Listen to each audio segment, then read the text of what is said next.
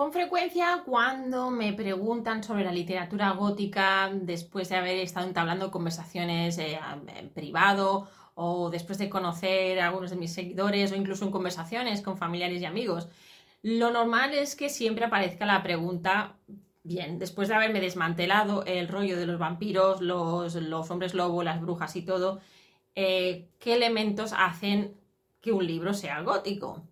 Bien, responder a esto eh, nos llevaría muchísimo tiempo. Además, ya he intentado responder de varias maneras en varios vídeos. Eh, no es una respuesta fácil porque eh, aunque nos gustara, aunque nos gustaría tener esta lista de elementos bien ordenados, la realidad es que la literatura gótica desde que se originó en el 1700 en Inglaterra, la verdad es que ha ido evolucionando, aunque pongamos un inicio con el, Castillo de Otranto y, luego pongamos un final en literatura gótica con eh, Melmoth el Errabundo, la realidad es que la literatura gótica se ha ido adaptando, seguimos teniendo literatura gótica, en Inglaterra se trabaja mucho más que no aquí en España, todavía es una gran desconocida en muchos países y sin embargo consumimos terror. Bien, esta es una conversación que tengo muy frecuentemente con todo el mundo, porque, bueno, por lo que sea, eh, no, no, se nos explica bien. No se nos explica, se nos, se nos habla de la literatura gótica desde otro punto de vista.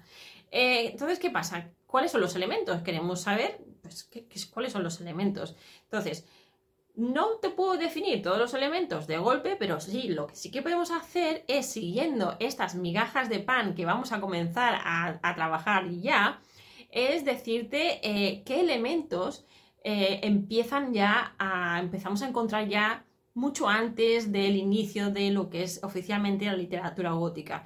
Y para ello vamos a mirar la rueda del tiempo celta, cómo se correlaciona con la literatura gótica. Así que si estás preparado, si estás preparada en el episodio de hoy de tienes alma gótica, eres gótico, eres gótica, pero no lo sabes, vamos a hablar de la rueda del tiempo gótica, ay, de la rueda del tiempo celta en la literatura gótica. Así que si el tiempo es algo de lo que te obsesiona, es algo que te causa curiosidad y quieres ver cómo aparecen los textos góticos, entonces coge boli y papel, prepárate, ponte cómodo, ponte cómoda y 10 minutitos de estas megas de pan góticas te van a sentar genial. Hasta ahora.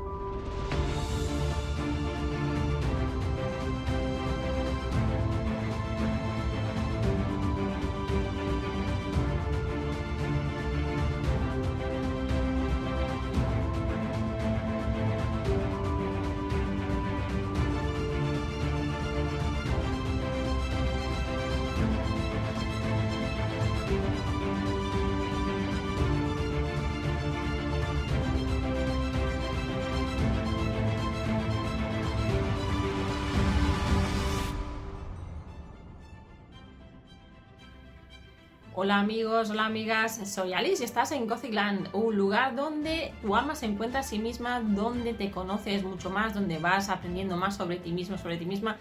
Y en este viaje tan maravilloso quiero empezar este episodio número 10 hablándote del el tiempo. Si el tiempo para ti es lineal, no del tiempo, ¿eh? del tiempo si hace lluvia, si hace sol, pero de, del tiempo, cómo medimos el tiempo. Si es para ti un concepto lineal, si es para ti un concepto circular eh, cómo se representa esto en la literatura gótica. Y antes de entrar en, detalles, antes de empezar con el tema, lo primero es daros las gracias a los nuevos suscriptores. Espero que os esté gustando el canal, espero que os estén gustando los vídeos. Ya veis que va habiendo una evolución, que cada vez se me ocurren cosas diferentes. Pero agradezco muchísimo todos vuestros comentarios, agradezco muchísimo la participación, los comentarios en privado. Así que eh, espero que, que os esté gustando y y que sigáis comentándome cosas. Bien, antes de empezar también a comentar bien bien el tema de hoy, eh, quiero recordaros que em, podéis tener acceso a, si queréis conocer más sobre vuestra identidad gótica, sobre qué elementos os hacen góticos o no, que podéis acceder a mm, mi boletín mensual que es gratuito. Eh, a través de mi página web gothicalis.com. Eh, ya tengo la versión en español, entonces en inglés es eres gótico, eres gótica, pero no lo sabes. Pero esto me parece muy largo, así que hemos puesto tienes alma gótica, pero no lo sabes. Así que en este boletín mensual tendrás información de todos los artículos que van a aparecer en mi revista con el mismo nombre que empezará a que empezaré a poner eh, que estará a la que tendrás acceso, la que pondré a la venta a partir de junio. Entonces, sin más preámbulos, amigos, vamos otra vez a la rueda del tiempo. Para hablar de la rueda del tiempo, quiero empezar a comentar que me voy a, voy a hacer referencia, voy a hacer servir este libro que tenéis en pantalla, que por desgracia no está en español. Lo he estado buscando porque siempre digo, creo que está, pero no sé si está. Eh, no está en español, lo he buscado. Igual hay algún equivalente, ya lo miraré. Si os interesara mucho, lo dejáis en los comentarios y puedo mirar si hay algún equivalente, entonces lo, miraríamos. Pero si no, pues bueno, os lo voy a ir explicando igualmente. ¿eh? Eh, voy a hacer servir este libro llamado The Celtic Wheel of the Year, que es la, la rueda celta del año en la que se tienen en cuenta los eh, rituales paganos y cristianos, porque cohabitan, porque coinciden, y las prácticas para cada, cada estación, para cada cambio de, periodo, porque hay también como unos pequeños rituales. Es muy interesante. Entonces, me vas a decir, pero ¿qué tiene que ver esto con la literatura gótica? Bueno, pues tiene mucho que ver porque hay muchos elementos eh, que no aparecen espontáneamente en la literatura gótica del siglo XVIII porque sí, sino que ya son elementos que aparecían en, el folclore, en la tradición. Si sabéis o si, si, no lo sabéis, pues ya te lo cuento, ¿no? Eh, os lo cuento. Eh, los autores más relevantes de la literatura gótica eran irlandeses. Pensar en Bram Stoker, pensar en Oscar Wilde. Hay muchos autores, eh, James Joyce, muchos autores que quizás James Joyce no es gótico gótico, pero tiene elementos. hay una serie de escritores, digamos, los más conocidos irlandeses, precisamente en Irlanda es donde nace, es la cuna de la, cultura celta. Eh, entonces, en España también tenemos los celtíberos, teníamos los celtíberos y hemos heredado grandes cosas todavía a día de hoy de la, esta visión celta, aunque tenemos un popurri como en todos los países, eh, no podemos escapar la cultura, las celebraciones, pensar ahora en las fiestas de mayo en muchos países, en muchos lugares se celebran con el, día 1 de mayo, no es tan solo el Día del Trabajador, sino que también es el día de, en Irlanda se celebra el Día de las, de las, Flores, el día de mayo, donde se escoge una reina de mayo, tenemos incluso películas que hacen referencia a estos rituales, son rituales. Em, y aquí, por ejemplo, de donde yo soy, pues se celebra las fiestas de San Anastasio, el día 11 de mayo, que hacen referencia se utiliza el fuego como eh, este elemento de purificación. Otro elemento que vamos a ver en la literatura gótica cómo aparece y esto ya lo iremos viendo en los meses, eh, en los vídeos que, siguen. ¿eh? Entonces, vamos a partir de una referencia, de un artículo, me parece muy muy interesante para que veas cómo cohesionan, cómo se relaciona la literatura gótica y el elemento este del tiempo eh, cómo lo vemos y, por qué quiero hablar de, esto y quiero analizarlo para que también a ti te sirva. Para el investigador Matthew Schultz, quiero empezar con esta votación, con este fragmento, él nos dice en, este, en su ensayo, nos dice lo siguiente, nos dice, el gótico es fantasmagórico, es un género obsesionado con la irrupción del pasado en el presente y por lo tanto representa con mayor precisión los fantasmas históricos que permanecen siempre por venir y por volver. Según Kelly Hurley, el gótico se entiende correctamente, aunque parcialmente, como un género cíclico que resurge en tiempos de tensión cultural para negociar las ansiedades de sus lectores, trabajando a través de ellas en forma desplazada, a veces sobrenaturalizada.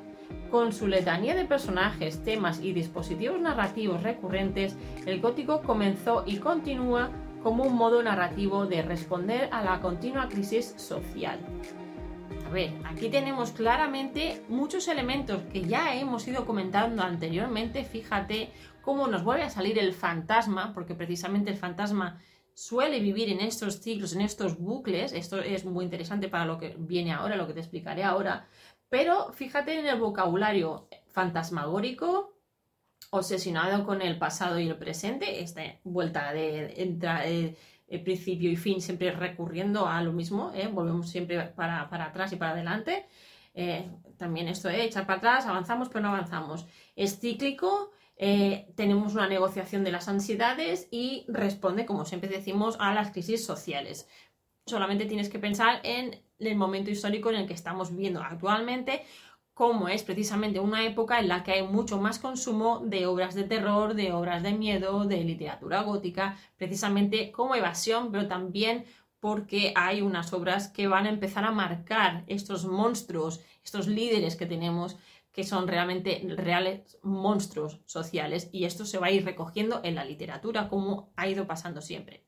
Entonces, volviendo al tiempo circular de la tradición celta, ¿qué es lo que vemos? Bien, lo que vemos es que esta forma circular eh, nos hace volver a empezar desde el principio, o sea, como las estaciones primavera, verano, otoño, invierno. Por lo tanto, no hay escapatoria. Vemos el paso del tiempo. Y con el paso del tiempo, ¿qué es lo que nos pasa? Pues que se nos recuerda que somos mortales. Entonces volvemos a empezar. Es como la naturaleza, las semillas, las plantas. Ya verás más adelante que hablaremos de los árboles, porque aunque los voy nombrando, no he hablado bien, bien todavía de ellos y es muy interesante. Sobre todo también la cultura celta. Entonces, en este calendario celta, lo que vemos no son tan solo las cuatro estaciones de las que os hablaba, primavera, verano, otoño, invierno, que por cierto, para las personas que, para los españoles en Inglaterra esto es fatal porque hay solo una estación y esto nos afecta, como ya verás, nos afecta em, en nuestra, nuestra, en nuestra cómo nos sentimos, si, si, nos afecta personalmente, emocionalmente. Entonces es un aspecto muy, muy importante, la naturaleza, el, el, ambiente, los procesos, porque nuestro cuerpo también está habituado a ciertos ciclos y de alguna manera también los esperamos, noche, día, dormir, despertarnos, luna, sol. ¿eh? Hay una serie de ciclos que son importantes y ya se recogen desde el principio de la humanidad. ¿Qué vemos, sin embargo? no pasamos de estación en estación así de, golpe, sino que tenemos unos intervalos. Y en estos intervalos, los celtas eh, es lo que mm, para ellos era muy, muy importante. ¿Por Porque tenemos esta transición de una estación a la otra y en esa transición, que es lo que todavía celebramos culturalmente como es el Halloween o ahora celebraremos, el, aquí en España celebraremos San Juan, celebramos ciertas tradiciones, las navidades, todos esos intervalos que tienen su nombre celta, que ya lo iremos nombrando, de hecho ya algunos ya se empiezan a utilizar, eh, y hay una, como una pequeña recuperación también de esas tradiciones. Mm, los intervalos son lo que a mí más me interesa. ¿Por qué? Porque es donde encontramos las, estos bordes, vemos estos portales, vemos estas, estas líneas que se nos difuminan, son tan interesantes. Pensar sobre todo Halloween, ¿sí? Esta es la época en la que realmente vemos aquí un portal muy, marcado, pero hay más, son ocho en total. Y de estos portales son de los que vamos a ir hablando en nuestras migas de pan góticas. ¿Qué tenemos en estos intervalos? Bien, cuatro puntos, que son por un, por un lado espacios liminales, por otro lado, son los momentos más potentes del año precisamente porque nos hacen de portal. Son sagrados porque en estos momentos hacemos rituales o se hacían rituales. Hay gente que todavía los hace. De alguna manera, algunos rituales hemos heredado y los seguimos poniendo en práctica aún sin ser muy conscientes. Y como decía, esos son portales o puertas a otros mundos. Y aquí es donde vamos a encontrarnos nuevamente con lo gótico, sobre todo cuando hablamos de fantasmas, cuando hablamos de criaturas, cuando hablamos de, hadas, cuando hablamos del otro mundo, qué pasa cuando nos morimos y pasamos al otro lado. Todo ese cruce de caminos eh, en la literatura, en el folclore, es lo que vamos a ver recogido en la literatura gótica. Entonces, en este sentido o esta, esta, este pasar del tiempo circular es lo que los escolares, los académicos llaman el bucle gótico y tiene las siguientes características. Y ahora cuando las veo a decir, ostras, es que es de cajón, pero vamos a ponerlo de forma ordenada. Bien, hay seis puntos para hablar del bucle gótico. Y para hablar de estos seis puntos he hecho servir eh, el artículo, em, el ensayo, perdón, de Andrea Juranovsky llamado Trauma, bueno, está en inglés, ¿eh? Trauma Reenactment in the Gothic Loop, la recreación del trauma en el bucle gótico un estudio sobre las estructuras de la circularidad de la ficción gótica. Es un artículo que ya os pondré el, enlace por si lo queréis, está en inglés, eso sí, pero si os interesa saber más, pues ya sabéis, mm, escribiré un artículo un poco más extenso sobre esto para los que estáis más interesados en el tema. Entonces, vamos a los seis elementos más importantes eh, que he adaptado y que he recogido de este artículo de Andrea. Bien, el primer punto es la recreación del trauma del fantasma. Cuando hablábamos del fantasma hablábamos de este bucle, hablábamos de, que el fantasma constantemente está en pena hasta que no consigue de salir de su dolor. El punto 2 vemos que la ficción gótica sirve como narrativa de retrospección, repetición y de naturaleza circular. Tenemos en el punto 3, por lo tanto, flashbacks, siempre reviviendo las deudas del pasado, en el punto 4 vemos problemas sin resolver que permanecen en el presente y necesitan una resolución inmediata. En el 5 vemos como el pasado acecha el tiempo presente y lo infecta con su presencia. Y como punto 6, la repetición de un patrón desconocido enterrado que yo llamaría maldición. Aquí hay un poco de mi cosecha, también, ¿eh? porque em, bueno, empiezas, empiezas a hacer conexiones de una, bueno, mm, de lo que ya hemos ido estudiando hasta ahora y de otros puntos de vista de otros investigadores. Seguramente ahora te estás preguntando, vale, ahora ya veo, te pasará como me pasó a mí cuando estaba montando este vídeo, que pensé, bien, eh, los círculos nos hacen sentir eh, cosas y nos hacen sentir cosas quizás no muy agradables. Por un lado, a lo mejor sí que nos dan cierta seguridad porque de alguna manera ya sabemos lo que va a venir, pero por otro lado nos hacen sentir cosas quizás no tan positivas. Y son las siguientes. Por un lado tenemos que el desvanecimiento de los límites desestabiliza nuestra percepción del mundo y por lo tanto de nosotros mismos. Es lo que decía, no nos encontramos seguros. Es un espacio muy psicológico. La literatura gótica, siempre lo digo, es un espacio muy, muy psicológico por esto, porque desestabiliza. Como segundo punto, punto número dos, vemos que los espacios cerrados y circulares pueden ser claustrofóbicos y crean terror. Como punto 3, hay una creación de déjà vus que nos dan esta percepción circular de los acontecimientos. Y el cuarto punto es este sentido falso de nuestra progresión debido a lo que Bertrand llama un mecanismo de sentido contrario al de las agujas del reloj. O sea, fíjate el poder que tiene este. Es, la sensación que tenemos con los círculos. ¿eh? De esta idea de no tener salida, de estar siempre repitiendo cosas que si son agradables, pues bueno, es un poco como el, día de la marmota, ¿no? Que si son agradables, vale, pero pensar en programas de televisión como Supernatural, incluso, siempre digo Supernatural, Sobrenatural, incluso hay vídeos de, hay una película de, El Día de la Marmota precisamente que nos da este sentimiento de claustrofobia. Pensar en estas películas, si no pensáis, no podéis pensar en algún libro, en películas que ya se nos da este sentimiento de estar encerrados, de no tener control tampoco sobre nuestro futuro y de no, de no avanzar. ¿Qué conlleva todo esto? Pues que todos estos sentimientos, todas estas experiencias, estas vivencias van a ir dando forma a lo que siempre hablamos, lo que siempre decimos, a nuestra identidad. Y si lo recuerdas, si no has visto el programa en la entrevista que hice al doctor Félix Gómez, allí te hablo precisamente o hablamos de la identidad. ¿Dónde encontramos la identidad? Es un, concepto muy amplio que encontramos desde todos los elementos externos que nos, nos, afectan desde fuera, pero también los elementos internos. Y muchos de los elementos externos los vamos a ir adaptando y van a ir dando forma a nuestra personalidad y por tanto a nuestra identidad. Un poco vamos a lo que decía antes. Eh, si, si eres de eres español y te vas a Inglaterra, pues las épocas, las estaciones del año, mm, por lo normal lo vas a llevar muy mal, a menos que seas un poco friki como yo, que a mí me encantaba pasarme eh, las cuatro estaciones en lluvia. Aún así había diferencias. Em, el día, la noche, todo esto nos va dando forma mm, y necesitamos nuestros mm, momentos de descanso. Cuando rompemos ciertos círculos, tampoco son sanos. Entonces, todo esto, ah, otra vez, nuevamente, es muy psicológico. Así pues, ya te he dejado hoy aquí unas cuantas migas góticas en las que vamos a seguir hablando de, nuestra personalidad, de nuestra identidad. Vamos a hacer uso de este calendario celta que de alguna manera sigue presente, los sus elementos siguen presentes en la literatura gótica y aún hoy en día los estamos recuperando y todo se va moldeando y adaptando a las nuevas situaciones. Pero me gustaría dejarte con las dos preguntas de, de hoy, que son ¿Cómo percibes tú el tiempo? Si lo percibes de forma lineal o circular.